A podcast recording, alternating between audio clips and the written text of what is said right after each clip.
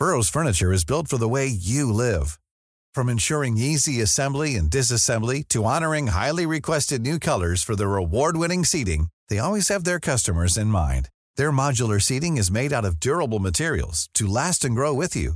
And with Burrow, you always get fast, free shipping. Get up to 60% off during Burrow's Memorial Day sale at burrow.com slash ACAST. That's burrow.com slash ACAST. burrow.com slash ACAST. Ahora inicia A la Una con Salvador García Soto. A la Una. Donde la información fluye, el análisis se explica y la radio te acompaña. A la Una con Salvador García Soto. A la Una. Comenzamos. A la Una con Salvador García Soto te desea felices fiestas.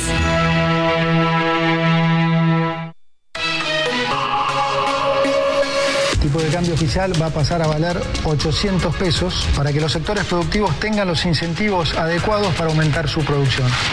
Estoy tranquilo, yo no he cometido ningún delito. Esa resolución final le corresponde, le compete completamente a la legislatura de Morelos. Esto pues deriva pues de una, de una persecución política que, que se ha hecho en mi contra.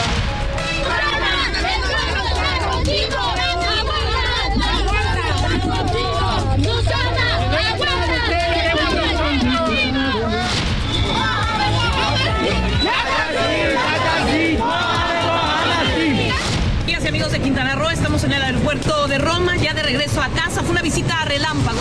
Es muy respetable tu opinión, pero muchísima gente, muchísima gente piensa que las cosas están mejorando.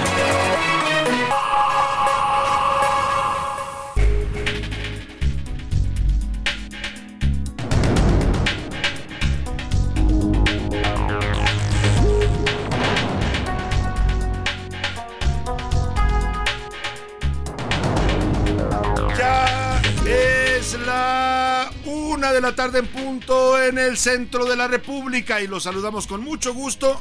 Iniciamos a esta hora del mediodía a la una, este espacio informativo que hacemos para usted como todos los días a esta hora del día. Usted ya lo sabe, aquí estamos, listos, preparados y de muy buen ánimo en los micrófonos del Heraldo Radio para informarle, para entretenerle y también, también para acompañarle. Sabe usted que todos los días nos proponemos ser parte de su compañía diaria al mediodía. Y en este miércoles 13 de diciembre, un miércoles nublado, frío en la Ciudad de México, 16 grados centígrados en este momento la temperatura, se espera una mínima de 10. Bueno, pues vamos a llevarle la mejor información, el mejor análisis en la radio, con lo más importante, solo lo más importante de lo que haya ocurrido en, la, en el país en la ciudad y en el mundo, lo que haya ocurrido, lo que esté ocurriendo. Vamos a estárselo reportando aquí en vivo y en directo con todo este equipo de profesionales del periodismo, de la información y de la producción radiofónica que me acompañan. Muchos temas importantes para informarle en esta mitad de semana. Avanzamos en el calendario y bueno, pues ya nos queda en un momento más le hago la cuenta regresiva para la Navidad y el Año Nuevo. Por lo pronto, vamos a, a saludar con gusto a toda la gente que nos escucha, no solo aquí en la Ciudad de México, nuestra frecuencia central 98.5 de Sino también a toda la República, porque esta emisión llega a través de distintas frecuencias a la mayor parte del territorio nacional. Saludamos a la gente de Monterrey, Nuevo León, de Guadalajara, Jalisco, muchos saludos también, a la comarca lagunera, allá en Coahuila y Durango, a Tuxtla Gutiérrez, Chiapas, a Texcoco en el Estado de México, a Chilpancingo Guerrero, a la ciudad de Acapulco, donde todavía no estamos restablecidos, pero tenemos nuestra frecuencia, eh, en San Felipe Torres Mochas, también saludamos con gusto a todos los que nos escuchan allá en Guanajuato, en Tepic Nayarit, en Oaxaca capital, en la zona del Istmo oaxaqueño también se escucha el Heraldo Radio, en San Juan del Río Querétaro, en Tampico, Tamaulipas, en el Altiplano, en los eh, estados de Tlaxcala y Puebla llega también el Heraldo Radio, en Mérida, Yucatán, en Río Grande, Zacatecas, en Juan Aldama, Zacatecas, en Sombrerete también en Zacatecas. Al otro lado de la Unión Americana también mandamos saludos porque allá nos escucha también mucha gente en las ciudades de McAllen y de Brownsville en la frontera con México, de San Antonio, Texas y también de Georgia, Atlanta. Saludamos también hasta allá a la gente de Tucson, Arizona y de Independence, Iowa. Hoy, hoy la música en este miércoles de la una la vamos a dedicar a la cantante Taylor Swift, que cumple 34 años, esta eh, Taylor manía que le llaman, o los llamados Swifties, que son los seguidores de esta joven cantante en todo el mundo.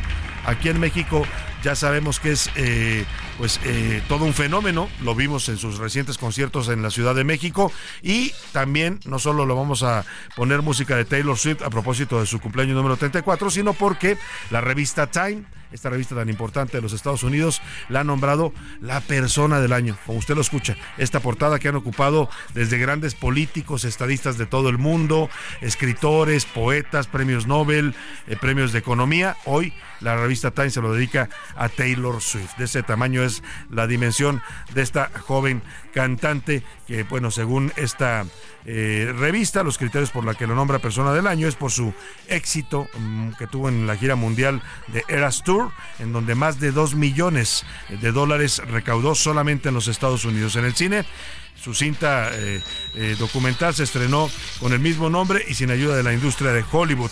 También en la política llamó a sus seguidores en Instagram a que se registraran para votar en el registro el día de, el día nacional de registro de votos para en los Estados Unidos, lo que generó Fíjese, más de 35 mil personas que se registraron en un día en el padrón electoral de Estados Unidos, solo por el llamado de esta joven cantante. En el deporte, también la dicen se ha destacado porque su romance con el jugador de fútbol americano de los jefes de Kansas, Travis Kelce, pues aumentó las ventas de los jerseys de ese equipo y del jugador en particular. 400% más se vendieron a partir de que Taylor Swift eh, tiene esta relación con este jugador del fútbol americano. En fin, en fin, que vamos a estar escuchando música de Taylor Swift y con eso vamos a estar amenizando toda la información importante que le tengo preparada en este miércoles. Vámonos directo al resumen de noticias. A la una, con Salvador García Soto.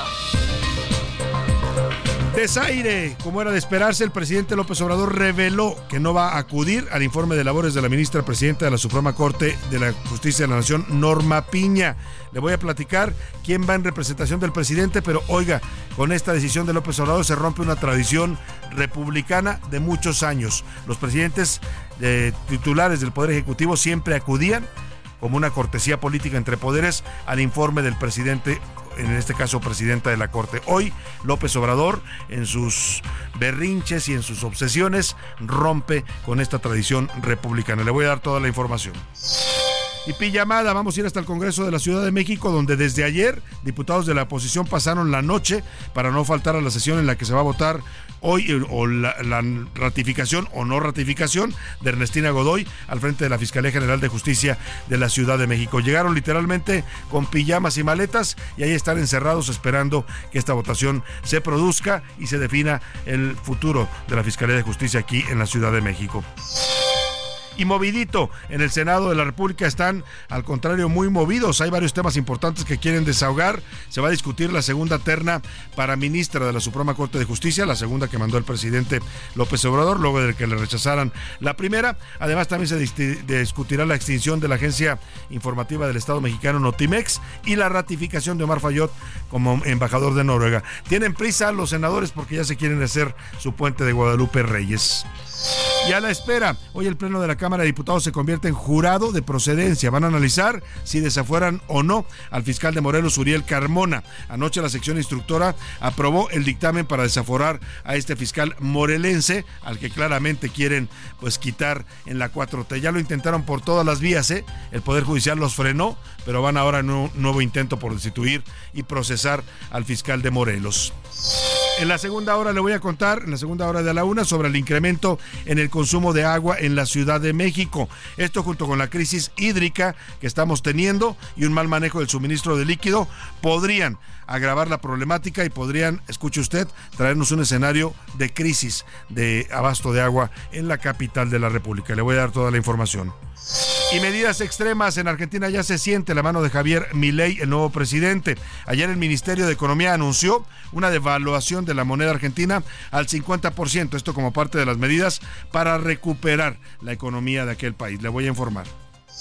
En los deportes, en onda, el ex técnico de la selección mexicana Toluca y América, Ricardo Lavolpe, va a ser el nuevo entrenador en la Kings League de las Américas, la liga de streamers e influencers. Le vamos a decir qué equipo dirigirá el señor Lavolpe. Además, también nos contará Oscar Mota sobre el Paris Saint-Germain, que se juega su estancia en la Champions League. Ayer el Manchester United quedó ya eliminado de esta Copa Europea.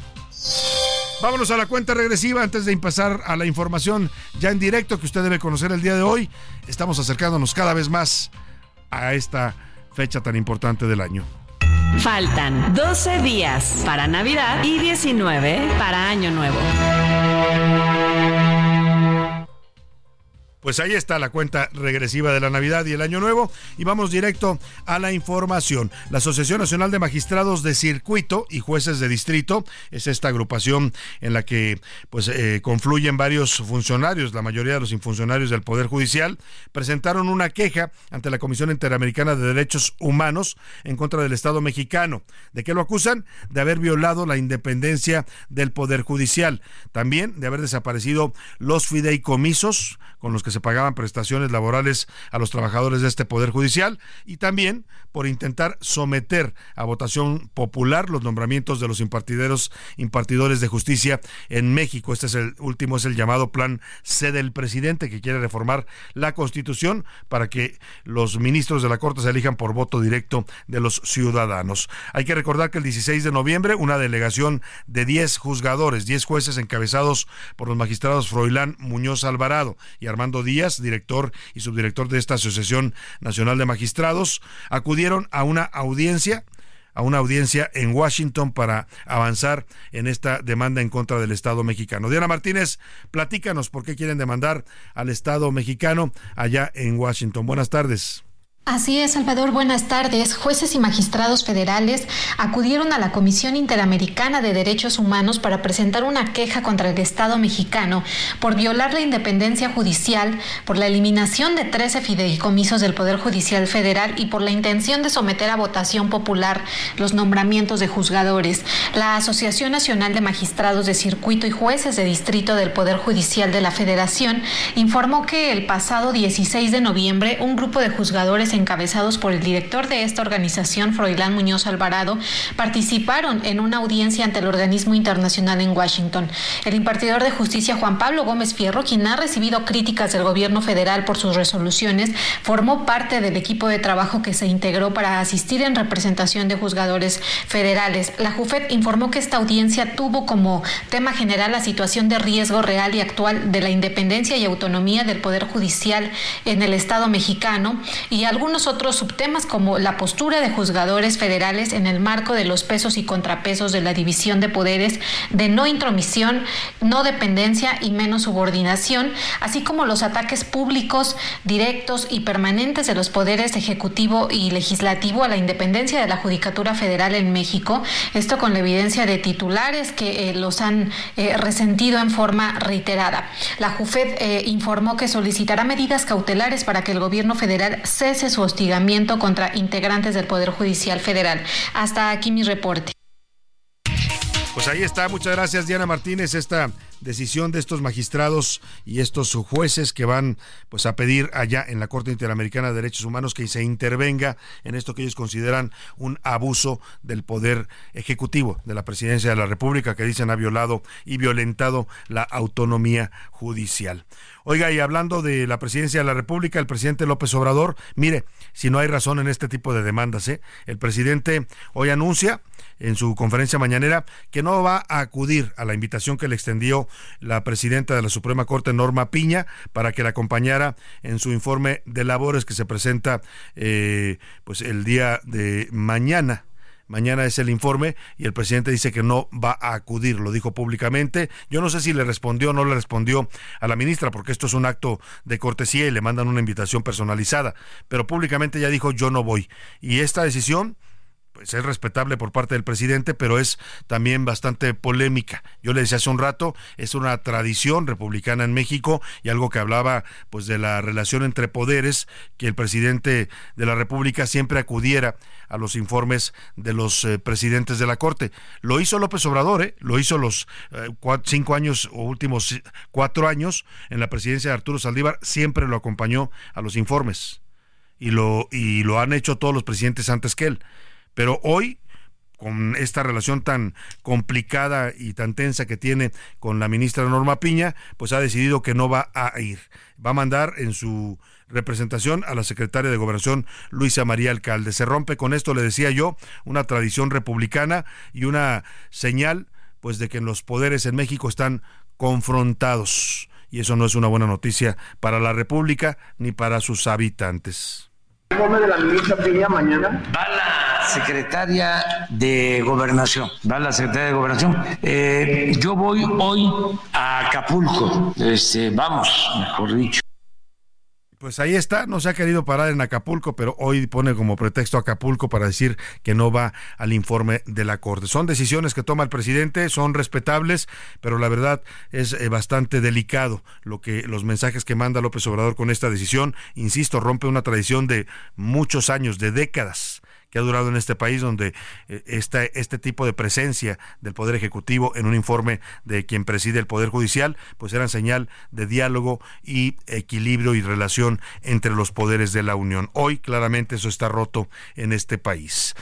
Y bueno, hablando del presidente López Obrador, ya no solo es contra la Corte, yo le decía aquí, y mire, el presidente va contra todo lo que le represente un obstáculo para lo que él quiere hacer, que es una presidencia autoritaria. López Obrador, en los hechos, nos está retrocediendo a los mexicanos 30, 40 años a la e- época de la presidencia imperial del prismo, nada más que ahora pintada de guinda, que se llama Morena, pero que al final, pues los usos y costumbres casi son los mismos, si no es que peores, de la era priista. Le digo esto porque además de su confrontación abierta con la Suprema Corte, a la que quiere someter y a la que le ha faltado también el respeto, y al Poder Judicial en general, estas descalificaciones constantes contra el trabajo de los jueces, pues ahora también va contra los organismos autónomos. Ya anunció su intención de pedir eh, legalmente, a través de una iniciativa de ley que va a mandar al Congreso, la desaparición de organismos como el INAI, el, la COFESE, el IFETEL, organismos que regulan mercados, que en el caso del INAI, por ejemplo, nos da derecho y nos da,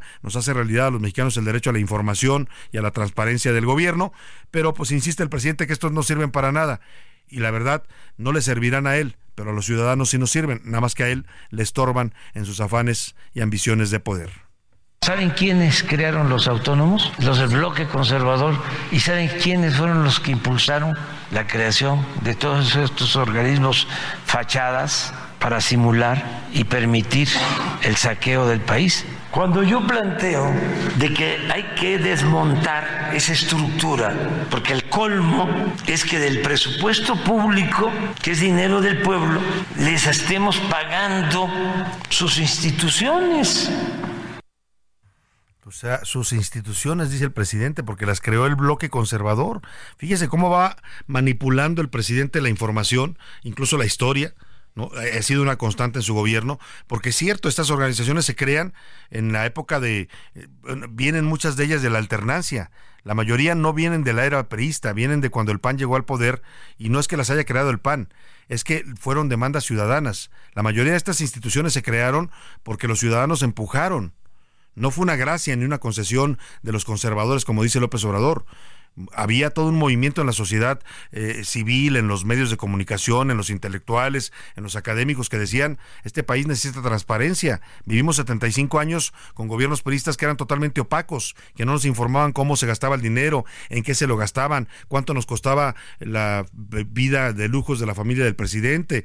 Y, cuando en el 2000 hay una alternancia, se abre la, la, la, la de, democracia en México y es cuando se crean estas instituciones. El INAI proviene de los años 2000, de la época de Vicente Fox. El IFETEL es un poco posterior y se, y se crea para evitar el monopolio que tenía eh, don Carlos Slim y su grupo de empresas en las telecomunicaciones. Y también Televisa, para romper esos mercados dominantes que tenía Televisa y Slim, se crea el IFETEL para regular a las empresas de telecomunicación. Y mire, yo no digo que sean perfectos los organismos, se pueden perfeccionar, a muchos les faltan incluso dientes para poder actuar sobre estos grandes eh, competidores de mercados, ¿no? Pero la verdad han sido un avance. El INAI nos ha traído transparencia a los mexicanos. Yo le platicaba ayer, muchas de las revelaciones sobre corrupción que se conocen en México en los últimos 20 años son porque sale información del INAI, que los ciudadanos solicitan o los periodistas solicitan y luego la difunden a los ciudadanos. El IFETEL, pues más o menos nos ha ayudado a que haya competencia, ¿no? Entre telefónicas, entre compañías celulares y telefónicas, que todavía no llegamos a un punto en el que tengamos un buen servicio celular y a buen precio, pero hemos avanzado. En fin, el presidente quiere, con su discurso demagógico y manipulado, decirnos que todo eso no sirve para nada. Entonces, lo único que sirve para él es él, su gobierno, y fíjese, habla de estamos gastando el dinero del pueblo, y ¿sabe cuánto se han gastado en dos bocas? Una refinería que todavía va a tardar años en refinar un barril de petróleo, miles de millones de dólares. Y ahí no le puede al presidente gastar en eso, o en sus caprichos como el AIFA, un aeropuerto que está todavía subutilizado, o el tren Maya, que todavía no sabemos si va o no a ser viable financieramente. En fin, Ahí están los argumentos del presidente, pero va contra los órganos eh, autónomos de este país. Y también en el tema de la Corte, ya le decía que hay movimiento en el Senado, van a validar hoy o a votar, más bien no sé si la validen o la van a rechazar, la segunda terna que propuso el presidente López Obrador para ministra de la Suprema Corte. ¿Quiénes la integran? Berta Luján, la señora Berta, perdóneme, no es eh, Berta Alcalde, no sé por qué me pusieron Berta Luján, es Berta Alcalde eh, y también Lenia Batres, que son ya estaban en la terna original, y Heréndida Cruz Villegas, que es la nueva que sumó el presidente, que eliminó de la lista a su consejera eh, jurídica, a la señora María Estela Ríos, y metió ahora a Heréndida Cruz Villegas, otra militante de Morena. O sea, necesita mayoría calificada de dos terceras partes, y vamos con Misael Zavala para que nos diga cómo va avanzando este tema esta tarde ahí en el Senado de la República Misael, te saludo, muy buenas tardes. Buenas tardes, Salvador, te saludo, saludo también al auditorio. Efectivamente, pues hoy va a ser un día bastante largo en el Senado de la República, porque hay varios pendientes en las últimas dos sesiones que ya le restan a este periodo ordinario de sesiones. En primer término se va a discutir y se va también a votar por una ministra de la Suprema Corte de Justicia de la Nación. Hasta este momento, pues no hay un acuerdo, eh, pues en firme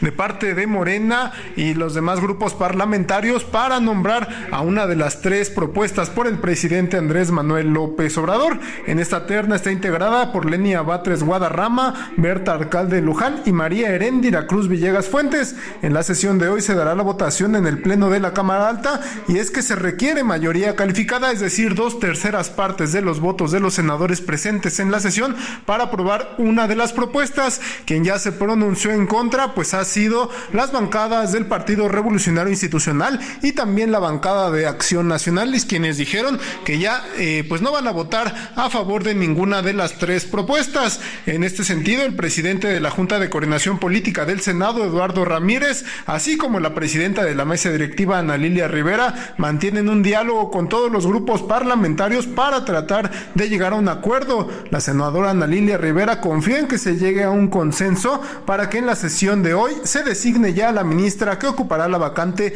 en la Suprema Corte de Justicia de la Nación, vacante que dejó el ministro Arturo Saldívar tras su renuncia. Pues ahí está, estaremos pendientes de esta votación importante sin duda alguna porque el escenario es que si la una es que la aprueben, cosa que se ve difícil porque Morena no tiene los votos suficientes para las dos terceras partes que se requieren de mayoría calificada. Otra es que la vuelva a rechazar la oposición y entonces ahí automáticamente el presidente podría nombrar a quien él quisiera. ¿eh?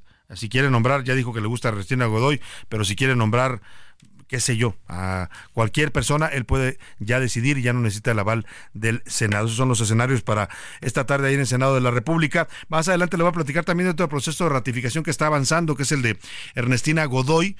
Todavía eh, no se vota, pero eh, acuartelaron literalmente ayer, desde ayer por la noche a los diputados, eh, tanto de la oposición como de Morena. Llegaron ahí con sus maletas y sus pijamas listos para pernoctar, porque se prevé también que sea una sesión complicada y maratónica. Complicada porque otra vez tampoco eh, Morena tiene los votos suficientes para ratificar a la señora Godoy como fiscal de la Ciudad de México. La oposición ha dicho que va a votar en contra y vamos a ver en qué termina todo este asunto. Más adelante, regresando de la pausa, le voy a informar. También le contaré las medidas que empieza ya a tomar el señor Milei en Argentina. Ya ordenó devaluar el peso argentino y parece que camina hacia lo que prometió en campaña, la dolarización de la economía argentina. Vámonos por lo pronto a la pausa. Inauguramos la música de hoy en este homenaje que estamos haciendo a la cantante estadounidense Taylor Swift, que acaba de ser nombrada persona del año por la revista Time. De ese tamaño es la fama eh, que ha alcanzado esta joven cantante. Y arrancamos esta eh, parte musical con esto que se llama You Belong With Me o Tú Me Perteneces con la señorita Taylor Swift.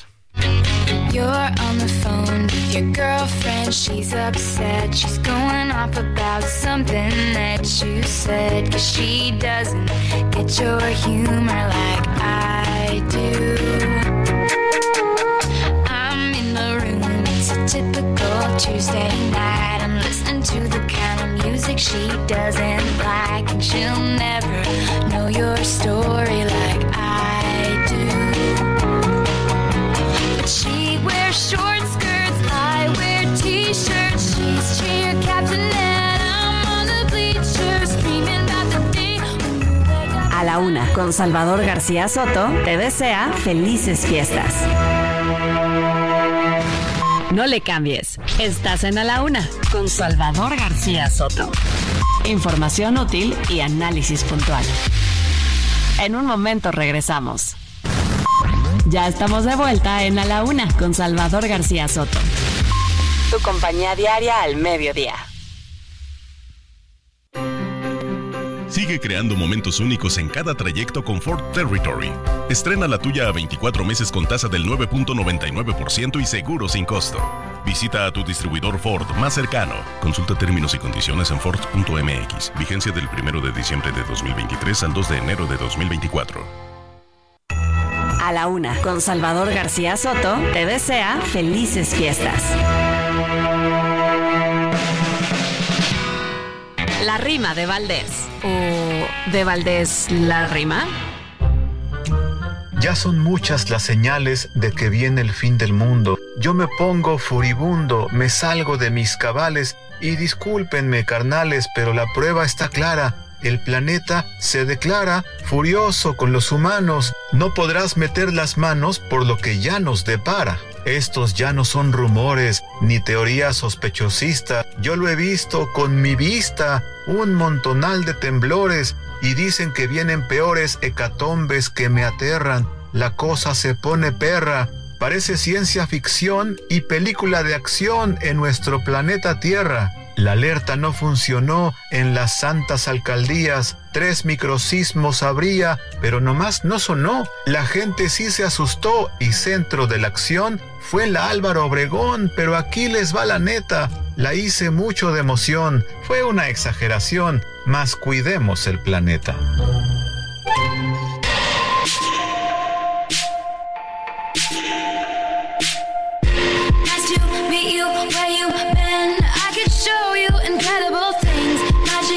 Nice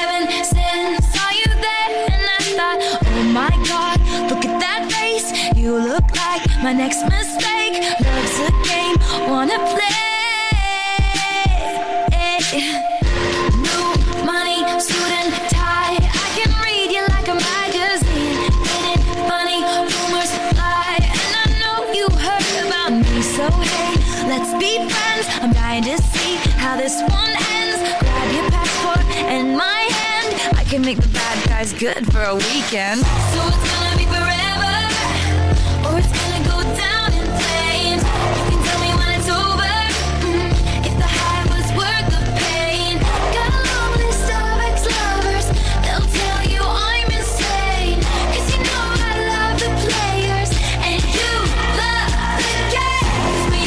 de la tarde con 33 minutos. Regresamos con más para usted aquí en A la Una. Y estamos volviendo de la pausa con esta canción de Taylor Swift llamada Blank Space o Espacio en Blanco, una canción de 2014. Y mire, parte del fenómeno, ya hay incluso especialistas académicos que empiezan a analizar, analizar el fenómeno de Taylor Swift y el impacto que tiene en las nuevas generaciones con su música. Eh, y parte dicen se debe a sus letras. Ella hace letras eh, pues que hablan de cosas muy diversas y en la, en la mayoría de los casos de cosas que les pasan a los jóvenes de su generación. Incluso a ella la siguen los de su generación y los demás atrás, los más jovencitos. Y porque les hablan un lenguaje muy directo. Y, una muestra de eso es esta canción. Esta canción la hizo esta cantante a partir de personaje que ella dice le ha creado la prensa eh, sobre ella misma. La presentan como una chica inestable, eh, eh, la reflejan como caprichosa, enamoradiza, pasional, que anda buscando siempre una relación distinta. Y ella le, responde a la prensa con esta letra diciendo, pues eso no soy yo. Eh, en fin, estamos en este día conmemorando o eh, pues escuchando la música de Taylor Swift porque le acaban de declarar persona del año según la revista Time en los Estados Unidos y también porque pues es una de las artistas que más han impactado en estos últimos meses con su tour las eras, que fue eh, también todo un fenómeno aquí en México. Seguimos, seguimos con para usted aquí en La Laguna.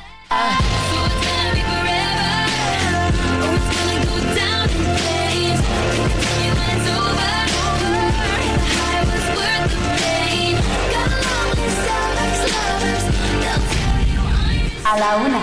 Con Salvador García Soto.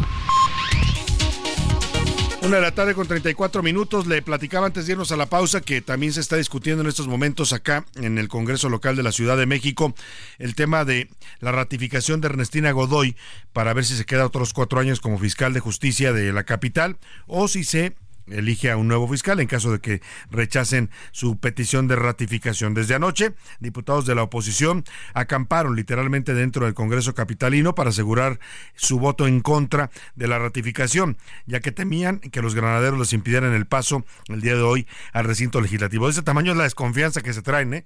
en el Congreso local, los de Morena y los de la oposición, porque los diputados llegaron anoche con maletas, le platicaba, con pijamas listos para dormir ahí, porque decían, mañana a lo mejor nos cierran el recinto y no nos dejan entrar. O sea, porque aquí los números van a ser claves.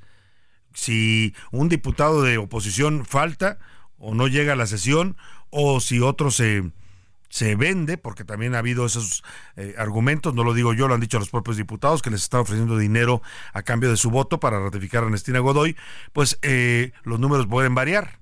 Son pocos votos los que, se, los que están eh, en juego para la ratificación o la negativa de ratificación a Ernestina Godoy y por eso eh, pues los diputados de oposición eh, aseguraron su lugar para poder votar. La aprobación que se, para aprobar a Ernestina Godoy otros cuatro años requieren 44 votos. En caso de que no tenga la mayoría, se deberá citar de nuevo al Consejo Ciudadano y abrir otro proceso para elegir a una nueva o un nuevo fiscal para la Ciudad de México. Vamos con Feli Carnala nuestra reportera que está ahí, Carnaya, perdóneme, bueno, pues en realidad es doble L, también se puede pronunciar como Carnala. Feli Carnaya está en el Congreso de la Ciudad de México y nos platica cómo va este tenso proceso de ratificación de Restina Godoy, que ya llevamos como tres meses metidos en esto y no lo han podido resolver.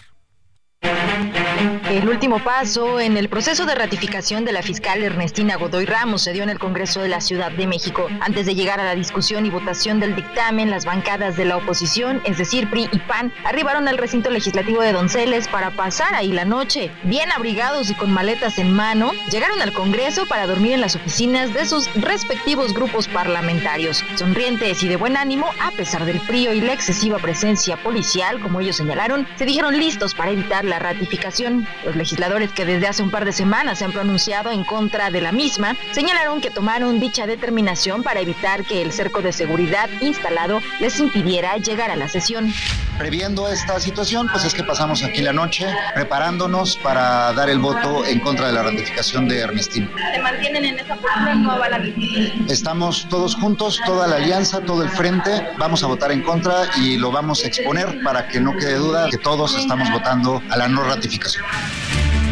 Mencionar que en el desarrollo de este proceso, la fiscal capitalina ha contado con el aval del Consejo Judicial Ciudadano, del jefe de gobierno y de la mayoría de las opiniones favorables para darle continuidad al proceso. El coordinador de Movimiento Ciudadano en el Congreso local señaló que fue un proceso desgastante y que no están de acuerdo con la ratificación de la fiscal cuando deberíamos de ser un congreso de puertas abiertas y escucha de atención a la ciudadanía, lo que estamos haciendo es cada vez alejarnos más. ¿Habrá forma de llegar a un consenso en este tema, de lograr los votos Yo lo veo ya muy difícil, ya hay posiciones muy claras de todos los grupos, pues hay unos que incluso estuvieron aquí desde ayer en la noche. Yo creo que ya es un proceso que hay que desahogar, pero el resultado ya parece que está muy claro.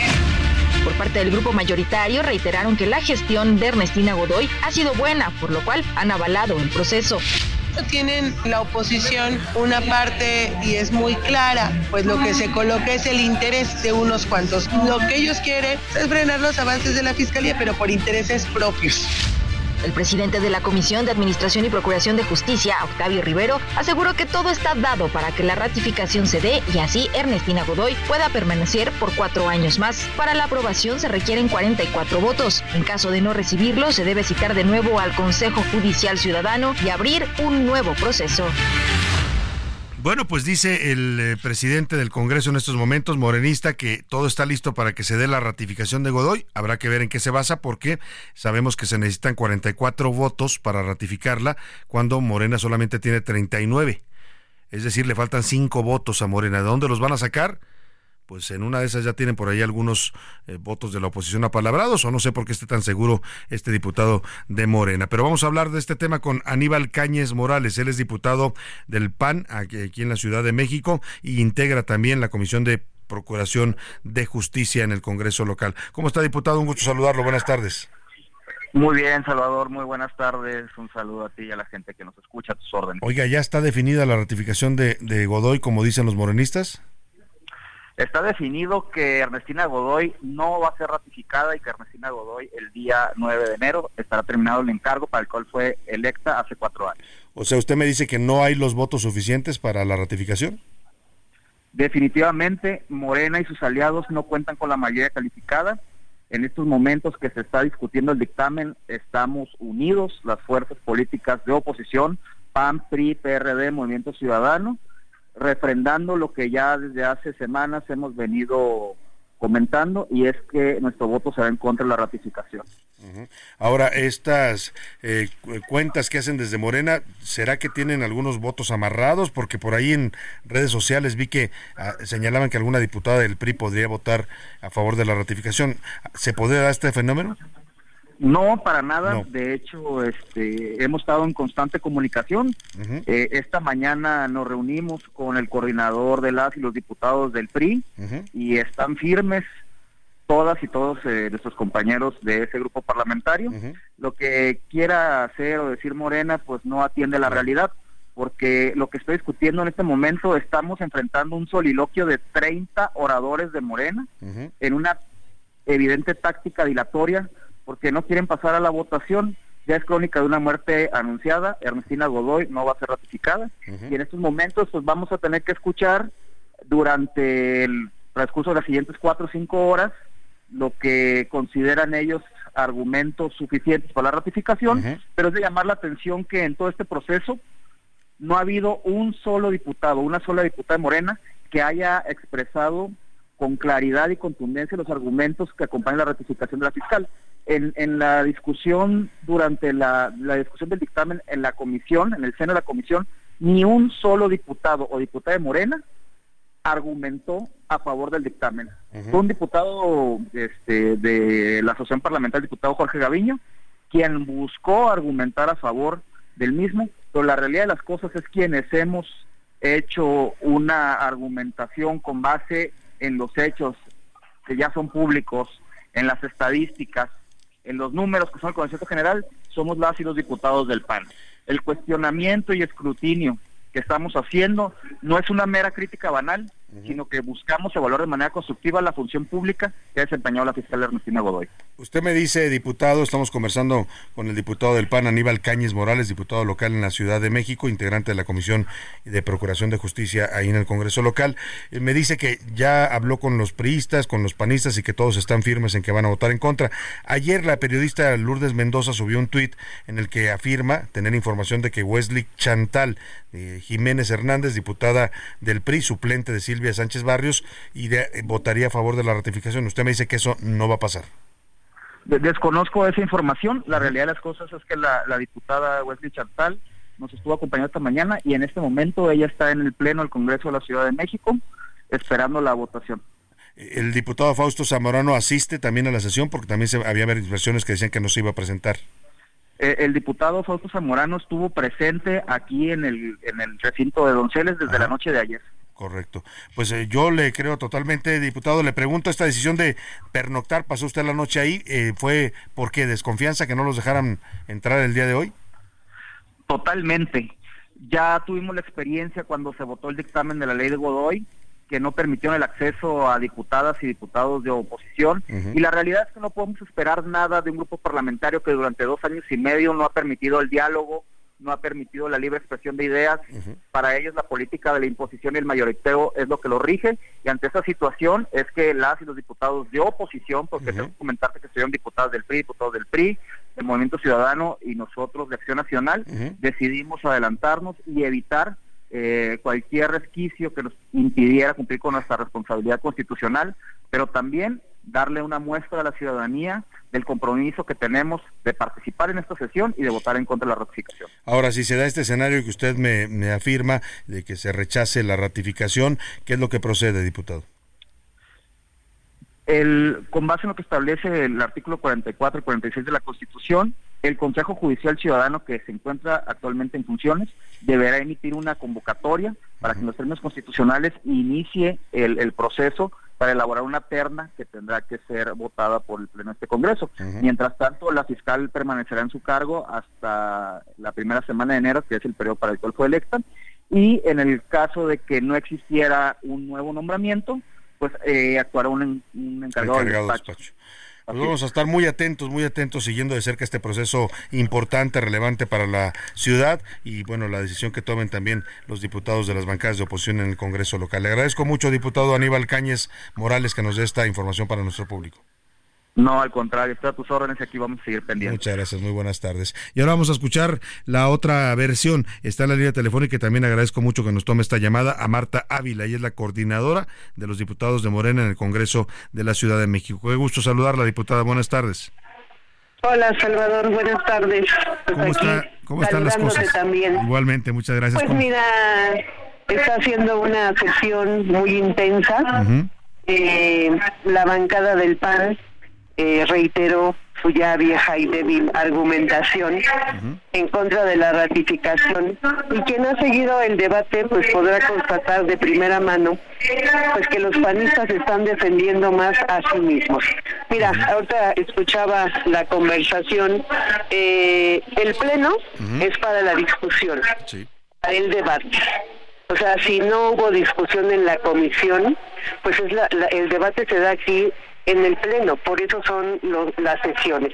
Entonces, yo quiero decirte que pues ellos eh, están eviden- evidenciaron el temor por la situación de los involucrados en las investigaciones por la corrupción inmobiliaria. Han generado una guerra sucia en contra de la fiscal Ernestina Godoy, descalificando su trabajo, generando generando violencia de género hacia la fiscal, eh, descalificando su trabajo, descalificando al Consejo Judicial Ciudadano, que lo votamos aquí en el Pleno por unanimidad y que es una representación constitucional. Entonces ellos, pues lo que argumentan es que están involucrados en estas investigaciones porque hay una persecución política y además ahora han manejado el discurso que los diputados que votaran a favor de Ernestina, eh, la fiscal dice que les iba a levantar carpetas y no sé, le digo, creo que eso es una mentira más del panismo.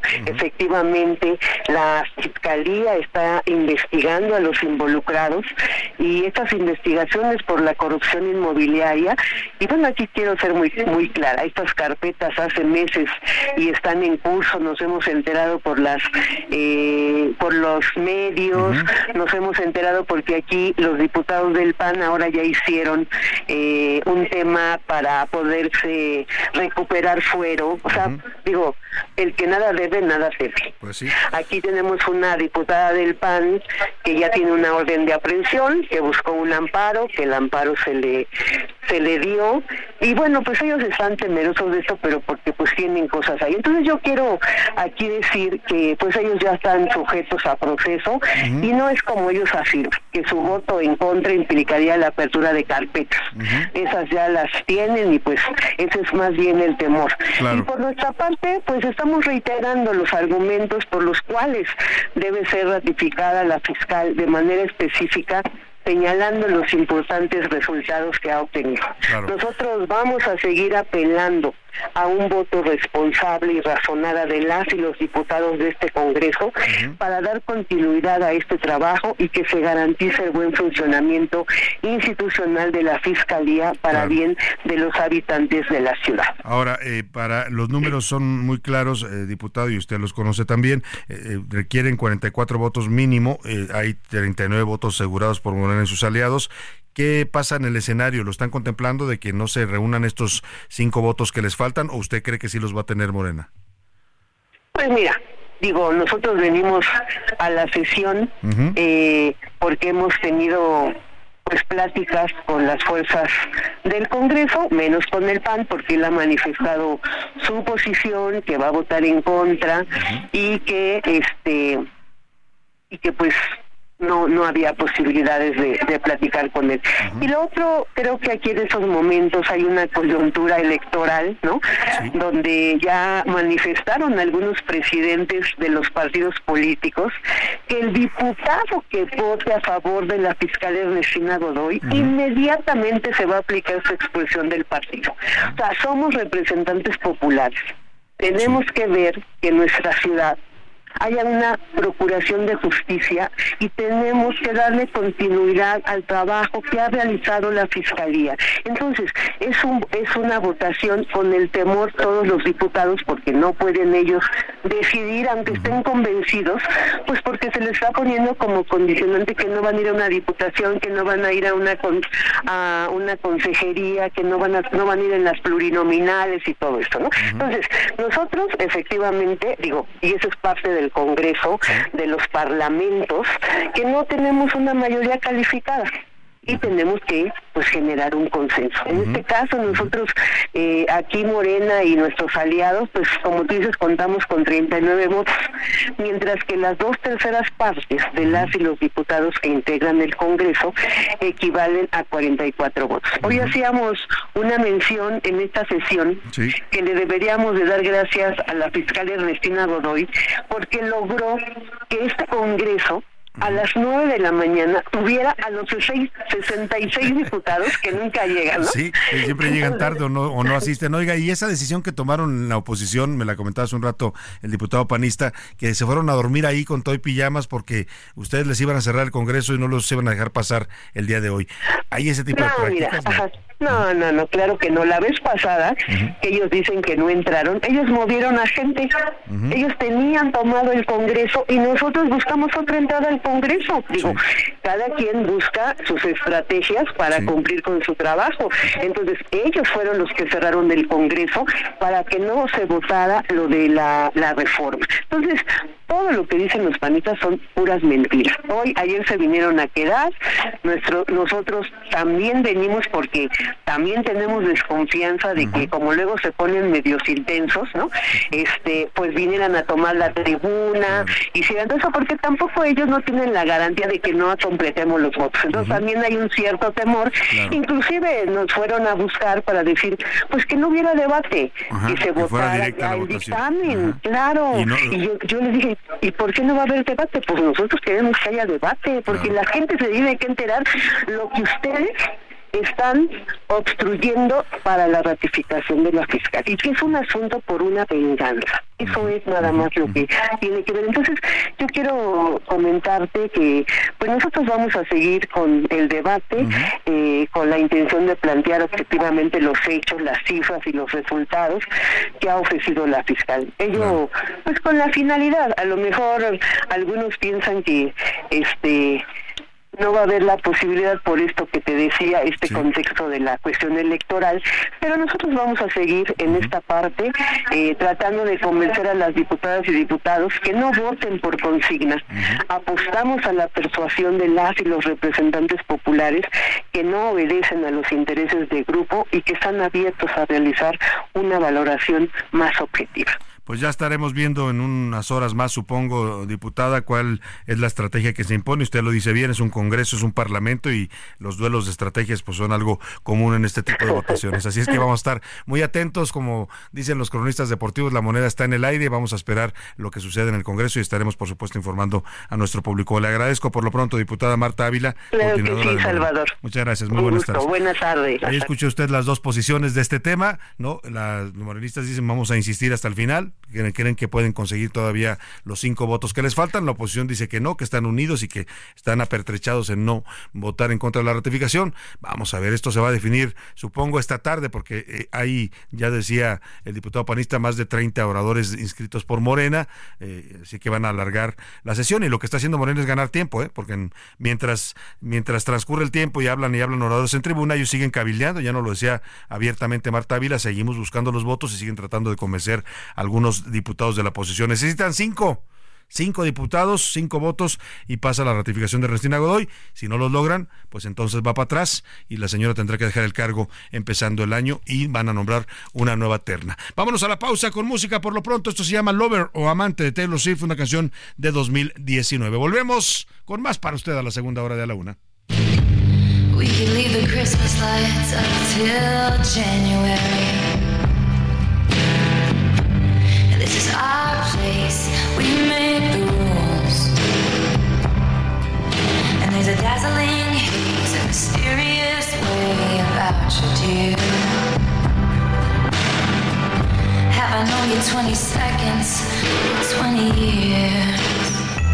A la una, con Salvador García Soto, te desea felices fiestas.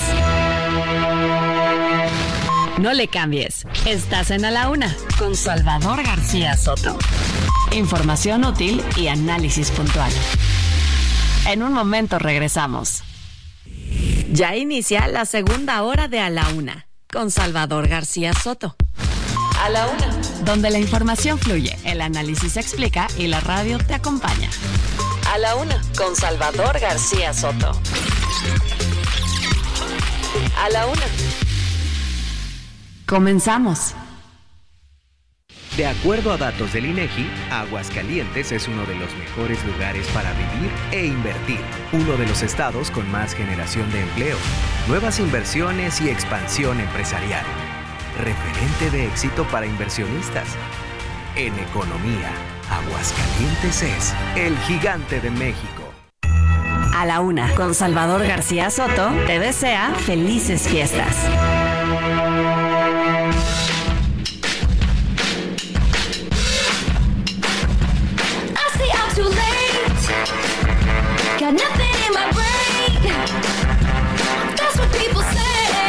Mm-mm.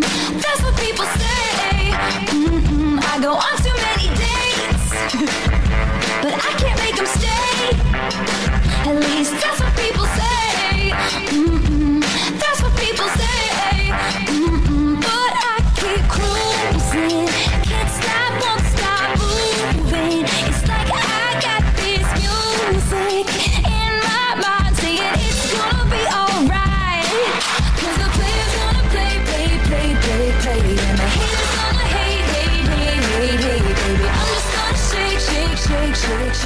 ¿Qué tal? Muy buenas tardes, son ya las 2 de la tarde con un minuto, ya con dos minutos acaba de cambiar justamente el reloj aquí en nuestra cabina de El Heraldo Radio. A nombre de Salvador García Soto, titular de este espacio, le saluda en esta segunda hora de A la Una su servidor y amigo Isaías Robles. Estamos escuchando Shake It Off de Taylor Swift, esta canción que trata sobre aprender a dejar de lado las opiniones de otras personas y vivir tu propia vida. Hoy es cumpleaños precisamente de Taylor Swift, es la persona del año según la revista Time.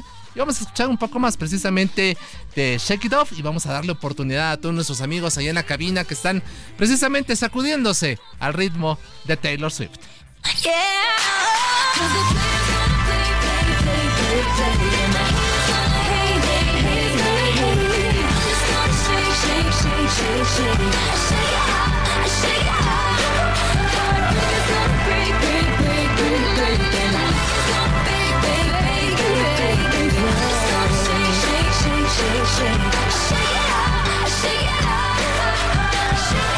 Y bueno, en esta segunda hora de A la Una le vamos a contar sobre el incremento en el consumo de agua en la Ciudad de México, lo que podría agravar la problemática de este recurso.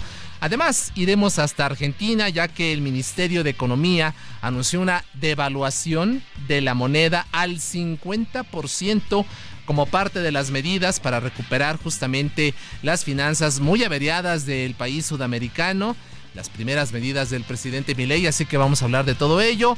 También le tendremos detalles sobre el intento de feminicidio de una joven llamada Karina en la alcaldía Gustavo Amadero. Su expareja, Agustín, con quien tuvo dos hijos, la quemó. Tendremos todos los detalles y esto y por supuesto más información relevante que se está generando en estos mismos momentos en la primera hora de la una. Y escuchó usted a Salvador García Soto diversas opiniones sobre lo que está en estos momentos registrándose en el Congreso de la Ciudad de México donde se está debatiendo la eventual ratificación o no de Ernestina Godoy como fiscal de la capital del país. También está la discusión ahí en el Senado sobre el tema de la terna, la segunda terna que envió el presidente Andrés Manuel López Obrador para eh, eh, sustituir en la Suprema Corte en la vacante que dejó el ministro Arturo Saldívar. Así que de todo ello y mucho más estaremos pendientes aquí en esta segunda hora de a la una. Le pedimos que se quede con nosotros, que nos refrende su confianza, que siga haciendo contacto como lo hace cotidianamente a través de estos micrófonos, a través de las diversas vías de comunicación que tenemos con usted. A nombre, le reitero, de Salvador García Soto y de todo este maravilloso equipo que hace posible este esfuerzo, le pedimos que se quede con nosotros y que, pues, por supuesto, se entere, conozca las opiniones oportunas de todos nuestros invitados y, por supuesto, se quede también con la música que le estamos ofreciendo este día de los Swift en su cumpleaños y también a esta artista quien fue designada por la revista Time como la persona del año. A la una. Con Salvador García Soto.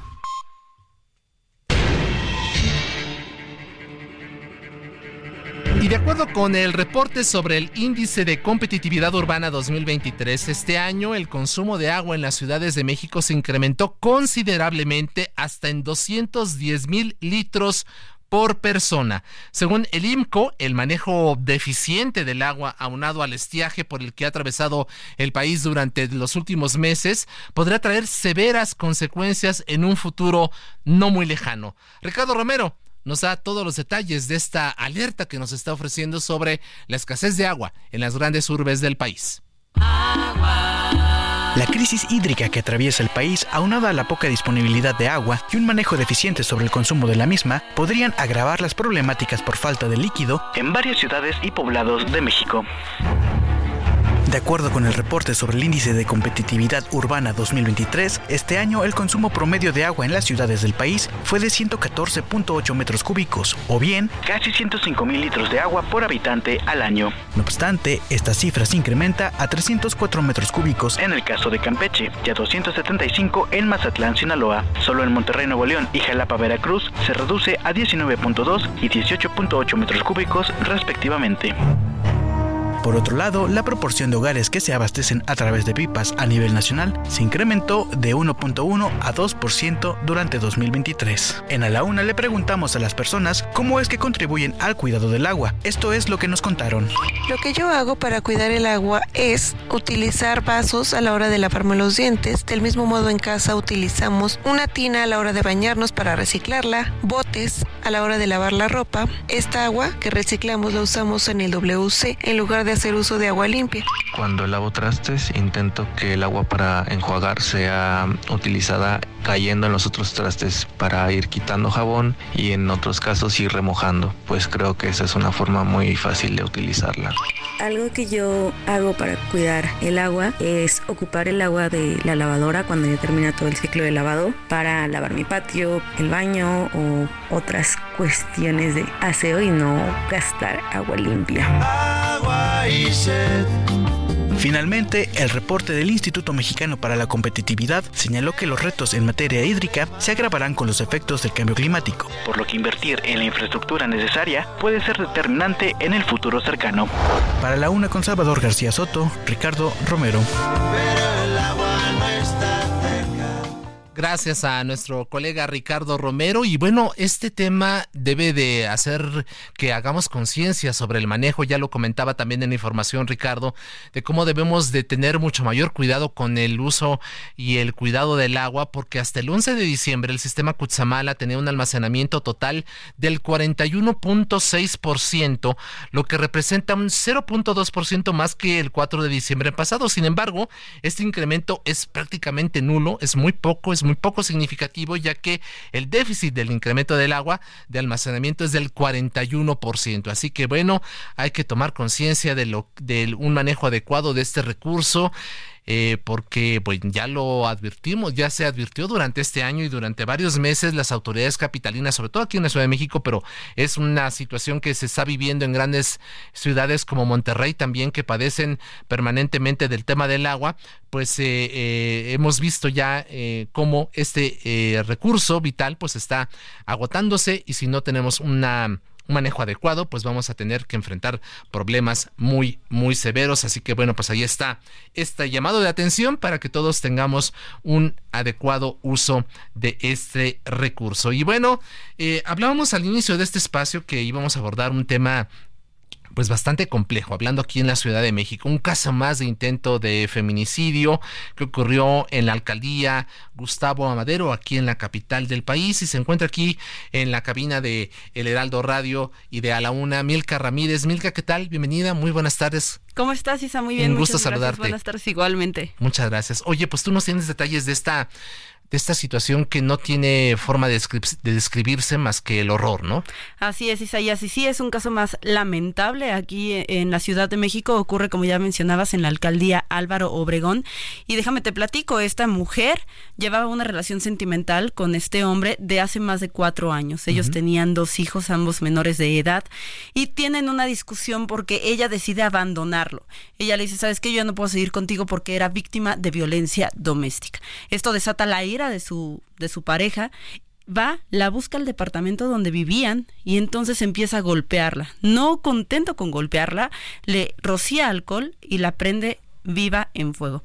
Esta, eh, esta mujer, Karina N., tiene quemaduras de segundo y tercer grado en el 90% de su cara y además presenta otras lesiones de la misma gravedad en pecho, espalda y brazos. Actualmente el diagnóstico es grave, sigue hospitalizada y además teme por la vida de sus hijos porque este hombre amenazó con agredir a los menores de edad en cuanto sea posible. Te platico también que este, este hombre ya tiene antecedentes penales, ha estado dos veces recluido en el reclusorio norte por extorsión y robo. Así es. ¿Está detenido el sujeto? ¿Qué pasó con, qué sabemos de, de Agustín N?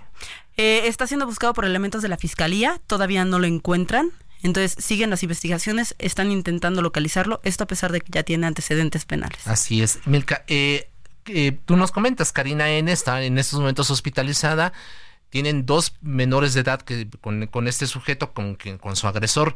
Eh, ¿Dónde están los niños? ¿Quién nos está cuidando? Porque nos advertías, ella tiene temor de que eventualmente, porque el sujeto amenazó incluso con hacerle daño a ellos, a sus propios, a sus propios hijos, ¿no? Así es, están bajo resguardo de los familiares de Karina y precisamente algo que ellos han pedido a los medios de comunicación es que no se difundan imágenes de estos menores para que este hombre no tenga como eh, alguna forma de localizarlo, ¿no? Que no ubique tal vez el lugar en el que fue tomada la fotografía o algo. Entonces piden que se resguarde la imagen de los dos menores de edad. Así es, este, pues bueno, vamos a estar muy pendientes seguramente con, con nueva información que nos puedas proporcionar en, en las siguientes emisiones de A la Una, Milka, para saber qué pasa con este sujeto, que no hay manera de describir lo que hizo, sino el horror mismo.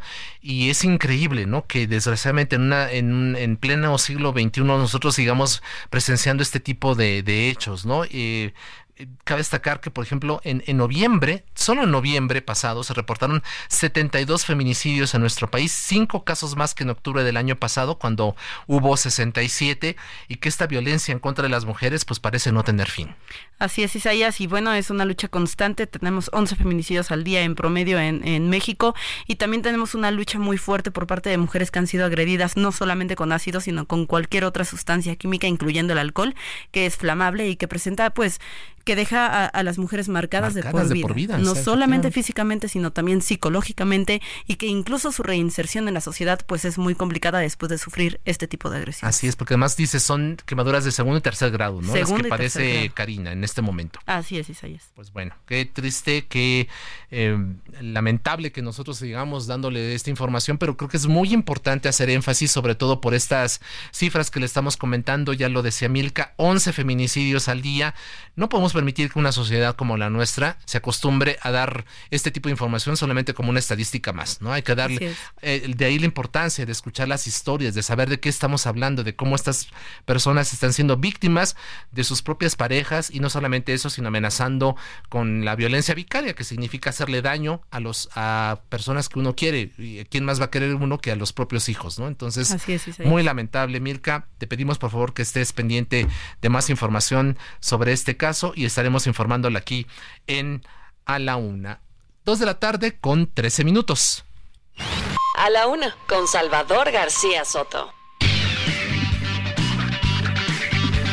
Vamos ahora a asuntos electorales. Faltan 200 días para las elecciones del próximo año de 2024. Están llamados a votar 97 millones de personas, pero ¿qué viene y cómo van las encuestas? Para hablar del tema, saludamos con gusto a Juan Burgos, analista político y director del Think Mercadotecnia, agencia de investigaciones de mercados. Juan, ¿qué tal? Bienvenido, muy buenas tardes. Gracias por estar conversando con el público de A la Una. Hola, al contrario, muchas gracias por el espacio, a tus órdenes. Muchas gracias, eh, Juan. Platícanos un poco.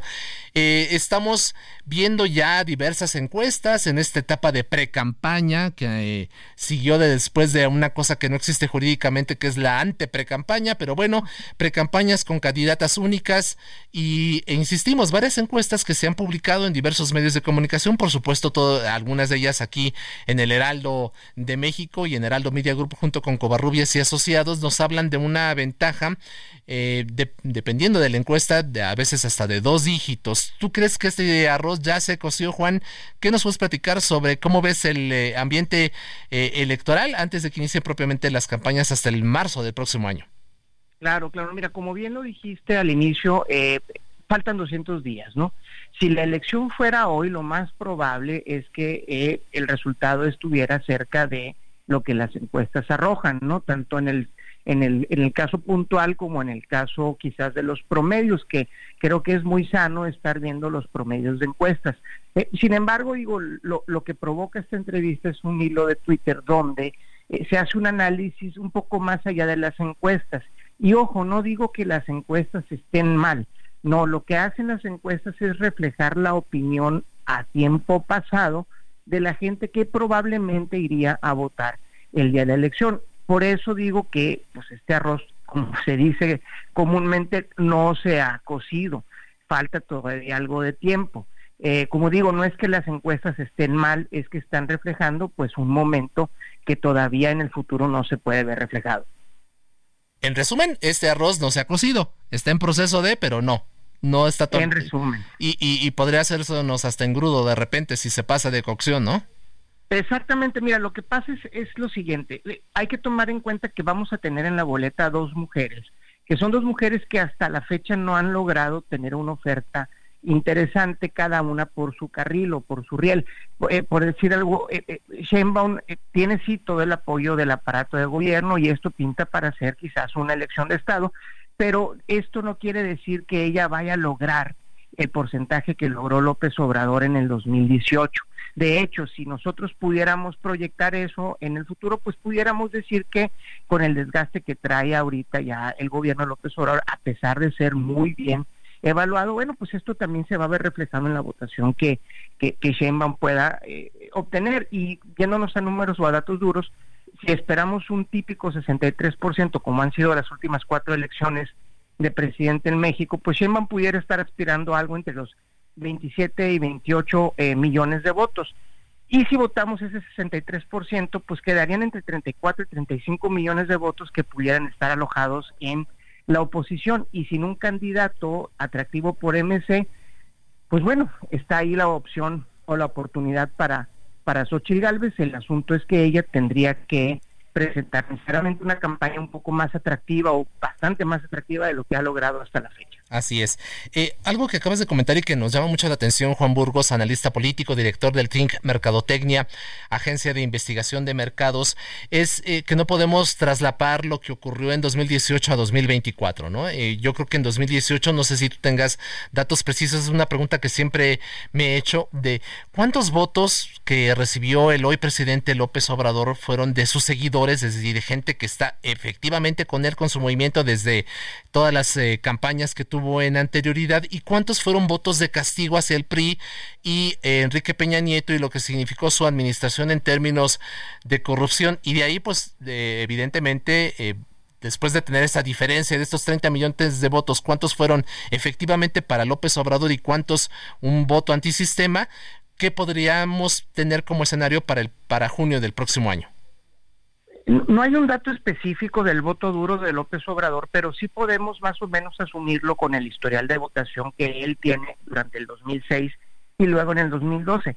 Bajo este supuesto, pudiéramos jugar nosotros con la idea de que López Obrador recibió prestados, entre muchas comillas, alrededor de 7 y 9 millones de votos que nunca habían votado por él, que siempre habían sido aquellos que definen elecciones, eh, los switchers que les decimos en, en términos electorales, y, esta cantidad puede eh, o, podría ser la que, la que se ausentaría del voto, quizás no en toda su totalidad, sino una proporción. Por eso el cálculo, eh, suponiendo que Sheinbaum logra ese 50% que López Obrador eh, eh, capitalizó, bueno, 53 en el 2020, pero en el 2018, eh, cuando hacemos la suma o la, o la transpolación al 2021, nos podemos dar cuenta que el voto duro de López Obrador y de Morena y ahora del régimen pudiera estar por ahí de los 20 millones de votos. Recordemos el ejercicio de la del de eh, Ocasión de del mandato, ¿no? Así es, ¿no? Donde ahí fueron a votar muchos menos, alrededor de 15 millones, si no me equivoco, este que ese podría ser como que el voto duro o, movilizable de López Obrador. Ahora, ojo, sí tiene mucho apoyo eh, social, sí tiene mucho apoyo popular y esto pues se puede capitalizar a favor de Claudia Sheinbaum. Sin embargo, insisto, si votamos el 63% que hemos votado históricamente y que probablemente sea así esta elección, pues quedan 35 millones de votos que los tiene que capitalizar de alguna forma o los tendría que capitalizar de alguna forma la oposición.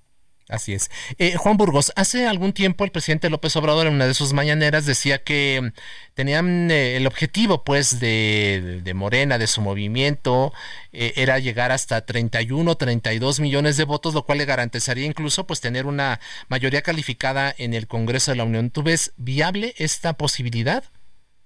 Esa posibilidad se daría sí y solo si eh, Claudia Sheinbaum logra capitalizar todos los positivos de López Obrador. ¿A qué me refiero? Este cálculo de dónde viene.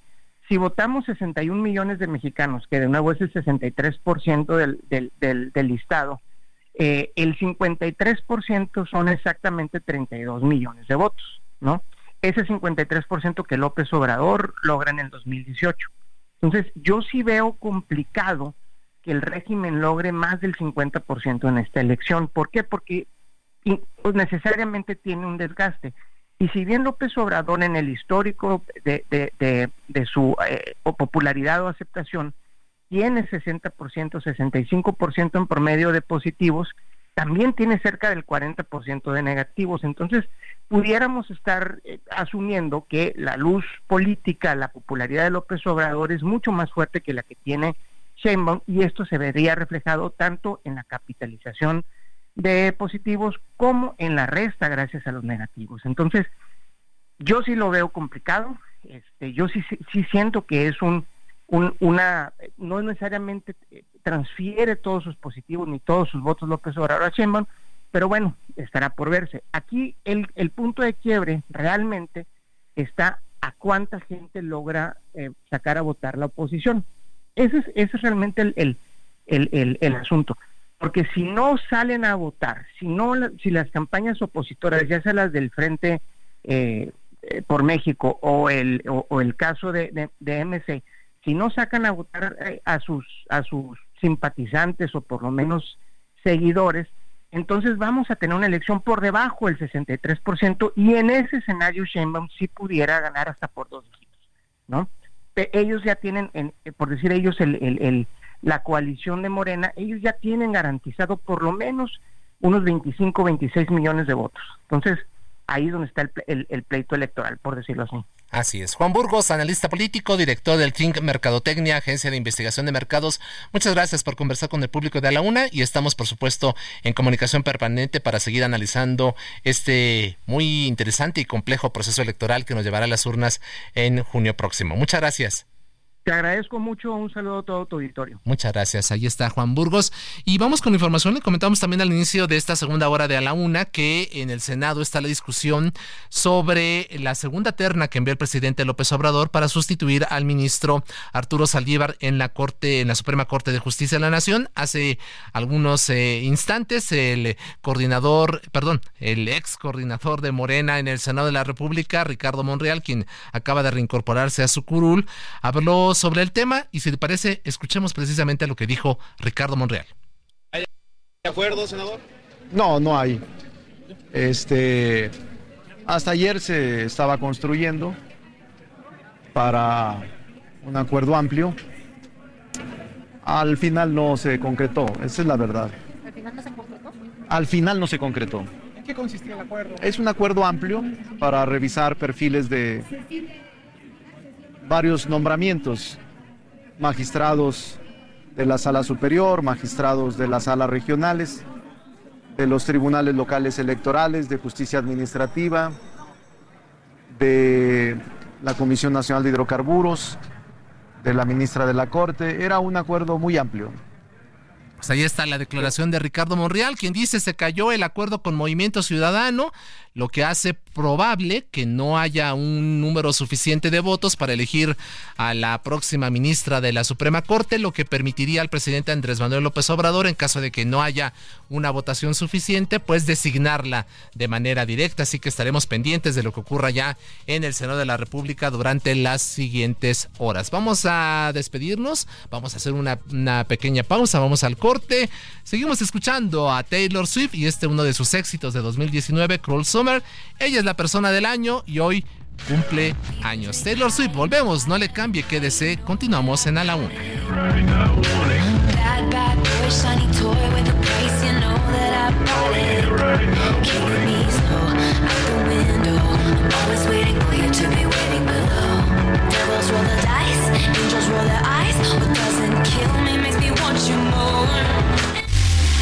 En un momento regresamos.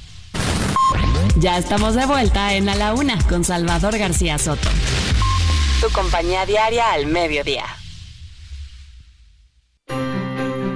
Sigue creando momentos llenos de estilo deportivo con Ford Escape híbrida. Estrena a 24 meses sin intereses y seguro promocional. Visita a tu distribuidor Ford más cercano. Consulta términos y condiciones en Ford.mx. Vigencia del 1 de diciembre de 2023 al 2 de enero de 2024. A la Una con Salvador García Soto te desea felices fiestas.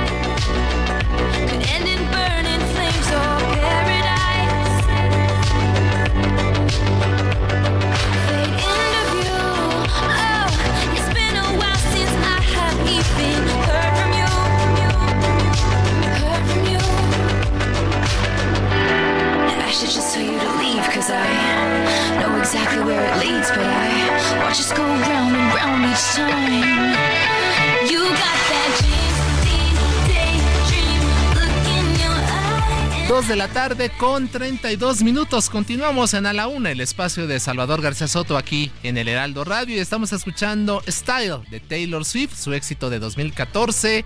Una canción que habla de las relaciones que nunca se consolidan, esos amores que vienen y van, pero que por lo que sea, nunca mueren. Ella es Taylor Swift en su cumpleaños y por supuesto la persona, la persona del año, de acuerdo con la revista Time.